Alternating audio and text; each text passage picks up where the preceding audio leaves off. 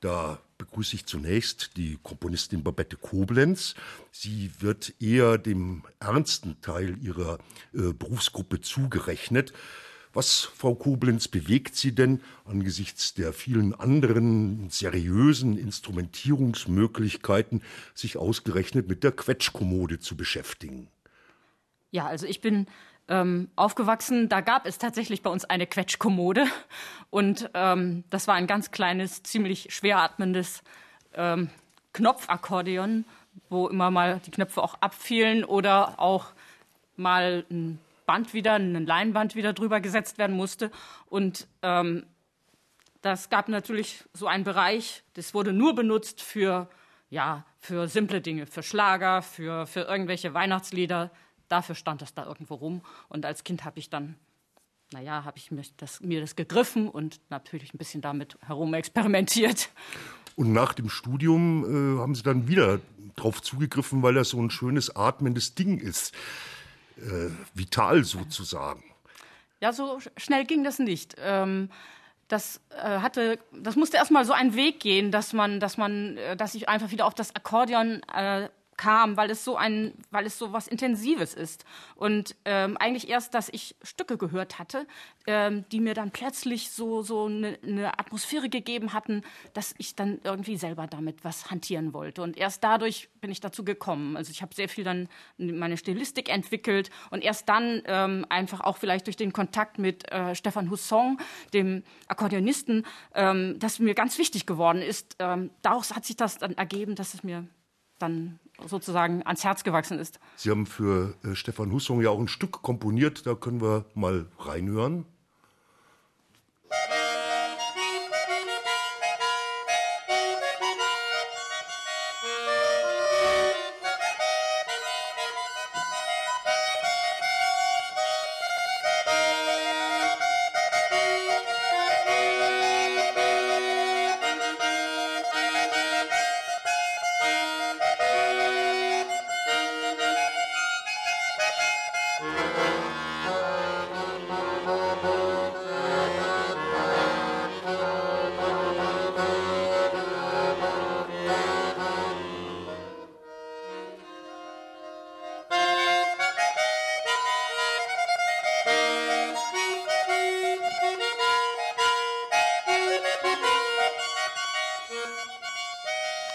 Das ist eine ganz eigene Tonsprache, die Sie da für das Instrument äh, entwickelt haben.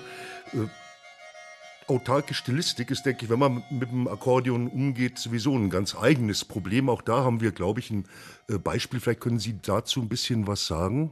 Ja, also ähm, dieses Akkordeonstück ist natürlich ein äh, besonders äh, polyphones, also poly, äh, äh rhythmisches Stück und ähm, es ist natürlich besonders in dem Bereich ähm, der Virtuosität auch angelegt.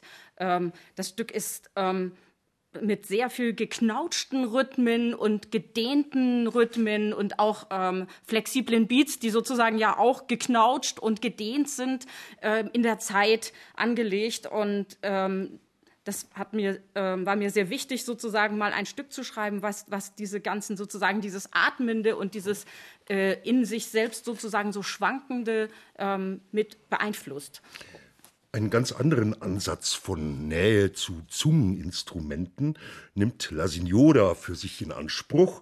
Äh, sie wurde nämlich laut Selbstauskunft mit dem Akkordeon zusammen geboren. Ja. Wie viel Bässe hatte das denn damals? Es war sehr klein. Also wie gesagt, ich bin ja eine geborene Akkordeonistin und Frau.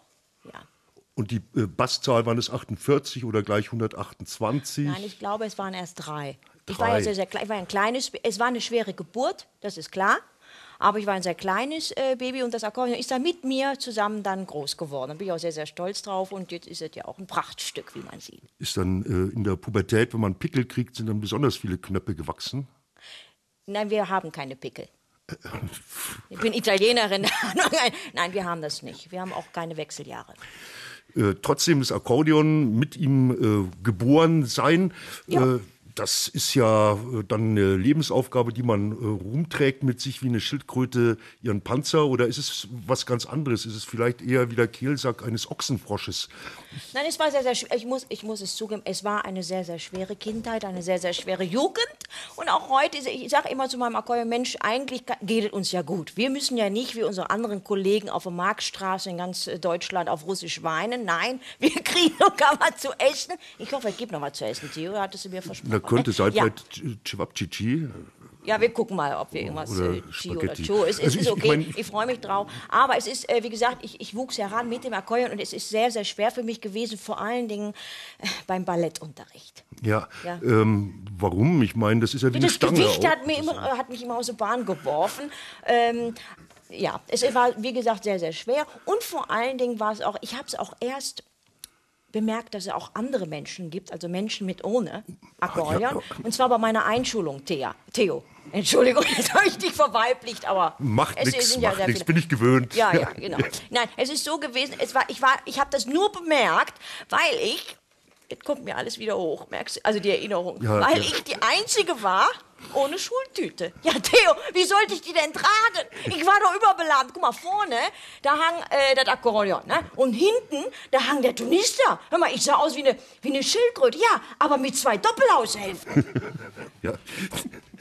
Wieder eine ganz andere Verbindung äh, zum, Akkordeon, äh, zum Akkordeon charakterisiert unseren dritten Gast. Es ist Stefan Hussong, für den Babette Koblenz das Stück gerade äh, komponiert hatte. Ich zitiere mal ganz kurz aus der Biografie. Äh, in der Kategorie Bester Instrumentalist des Jahres wurde ihm 1999 der Echo Klassikpreis der Deutschen Phonoakademie verliehen. Seine bei Denon bei Denon, äh, ein bisschen Werbung soll ruhig sein, erschienene Solo-CD mit Werken von John Cage wurde im selben Jahr als Best Record of the Year ausgezeichnet.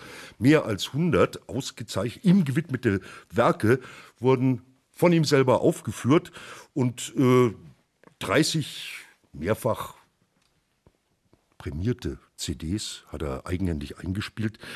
Ja, mit jeder Menge renommierter Ensembles ist er durch die Welt gereist und heute äh, ist er Professor für Akkordeon und Kammermusik an der Musikhochschule in Würzburg.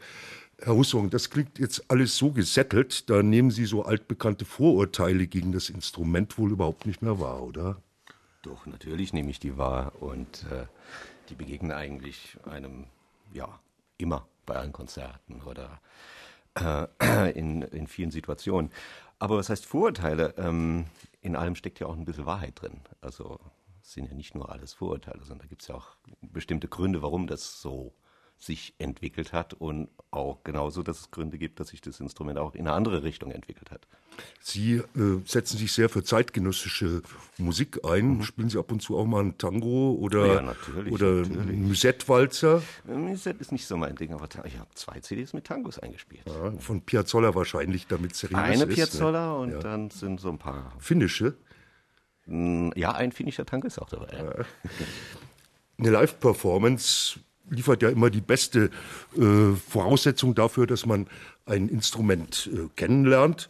Wir hören jetzt gleich äh, Stefan Hussong mit einem Werk von Adriana Hölzki. Äh, es heißt Highway for One äh, und schon geht's los.